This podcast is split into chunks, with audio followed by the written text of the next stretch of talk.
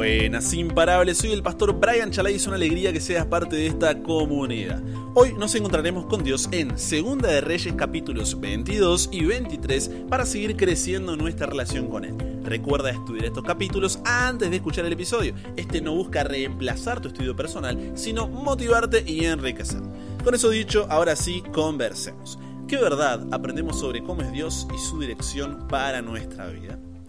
Padre, gracias por la oportunidad de tener este tiempo contigo, de poder darte este momento en nuestra vida para que realmente puedas estar al control, para poder conocerte más y para ser dirigidos por ti.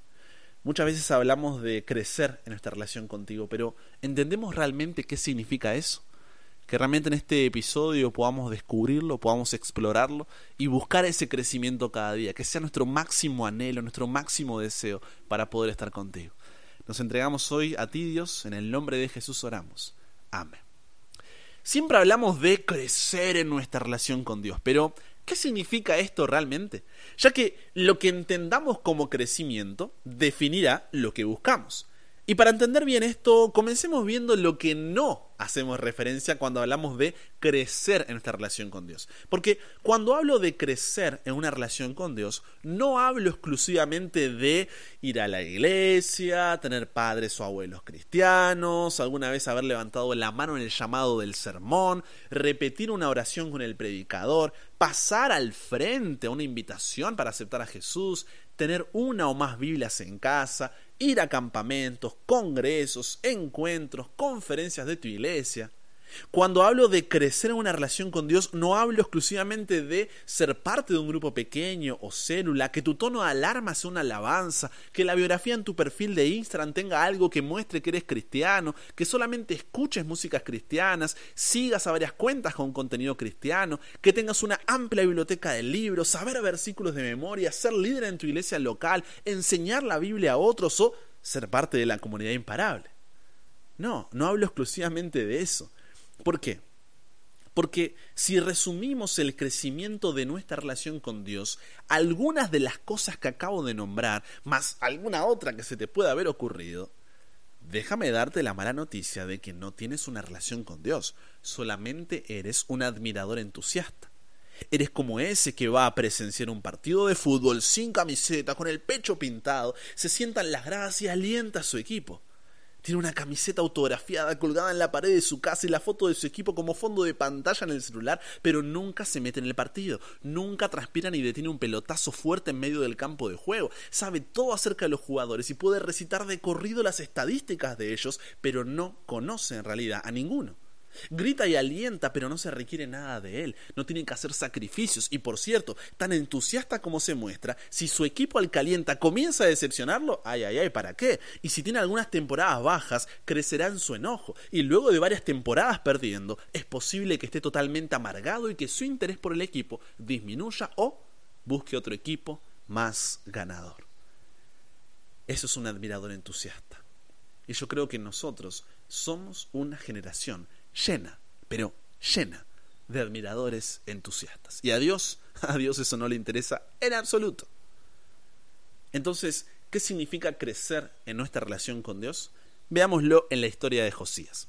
Segunda de Reyes 22.1 dice que cuando Josías comenzó a reinar era de ocho añitos y reinó en Jerusalén 31 años y se lo define como un rey que hizo lo recto ante los ojos de Jehová y anduvo en todo el camino de David su padre, sin apartarse a derecha ni a izquierda. Dice su padre haciendo referencia a que es descendiente de, ¿no es cierto? Ahora, ¿cómo logró esto cuando su abuelo era Manasés y su padre Amón?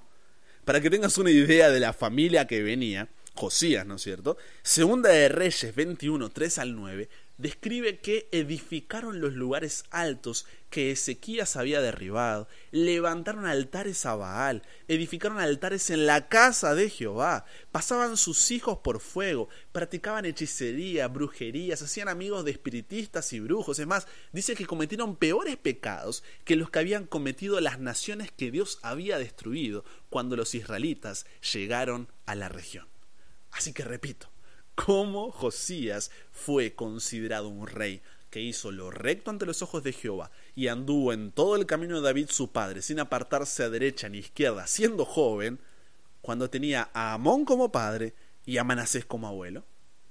Segunda de Reyes, capítulo 22, versículo 3 en adelante, dice que luego de que a los 18 años Josías mandara a arreglar el templo de Dios, el sumo sacerdote Hilcías encontró la palabra de Dios, el libro de la ley, todo lo que Moisés había escrito de parte de Dios y que nosotros estudiamos cuando vimos el Pentateuco, los primeros cinco libros de la Biblia, Génesis, Éxodo, Levítico, Números y Deuteronomio. Lo que sería la Biblia para ellos en aquel momento, como para que se entienda de qué estamos hablando. ¿Cuál fue la reacción de Josías al leer la palabra de Dios, al escucharla? Segunda de Reyes, capítulo 22, versículo 11, dice que cuando el rey hubo oído las palabras del libro de la ley, rasgó sus vestidos. Se conmovió profundamente al ver la condición de la nación y el camino a donde esto llevaba. Porque eso es lo que sucede cuando abrimos la Biblia con humildad y sumisión para conocer más a Dios y su dirección para nuestra vida.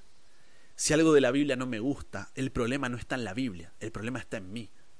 Esto no es fácil. Es más fácil y mucho menos doloroso criticar la Biblia que permitir que la Biblia nos critique a nosotros. Pero el crecimiento de nuestra vida espiritual será en exacta proporción al lugar que la Biblia ocupa en nuestras vidas y pensamientos. Y Josías, Josías se dio cuenta de esto. ¿Por qué? Porque Hebreos 4:12 dice que cada palabra que Dios pronuncia tiene poder y tiene vida.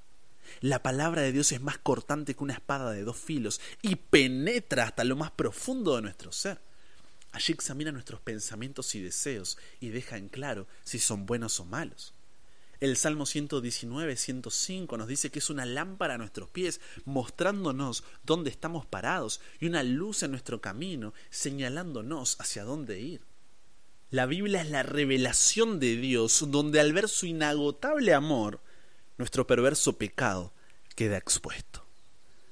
Crecer en nuestra relación con Dios significa, en primer lugar, que en humildad y sumisión permitamos que la Biblia nos muestre nuestro pecado y llamar a éste por el nombre que le corresponde. Si cada día tú no lo vives en la presencia de Dios, no tienes un momento con Él en su palabra, seguirás como que nada pasa. No porque estés limpio de pecado, sino porque no vas al espejo para ver tu mancha. Ahora, ¿Cuál es el resultado de esto? Un profundo arrepentimiento y confesión. Porque como dice primera de Juan 4:19, al ver el amor de Dios, la respuesta natural es amarlo porque su gracia y misericordia son irresistibles. Al comprender cómo esa acción, emoción, creencia o forma de vida me está separando de Dios, siento una tristeza por cuán ofensivo y doloroso es el pecado para Dios.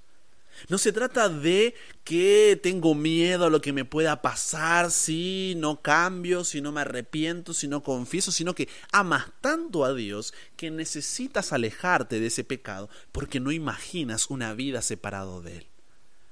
A esto segunda de Corintios 7:10 lo llama tristeza que es según Dios que no es lo mismo que el falso remordimiento, donde lloramos por nuestros errores pero no los enmendamos, o nuestro dolor es porque nos descubrieron y las consecuencias que esto trae y no porque ofendimos a Dios.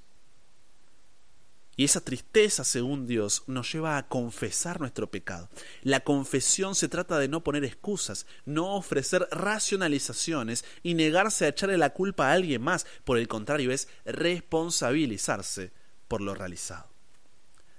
Crecer en nuestra relación con Dios significa, en segundo lugar, que al nuestro pecado ser expuesto cada día por su palabra, nos arrepintamos y confesemos nuestro pecado, responsabilizándonos por lo realizado.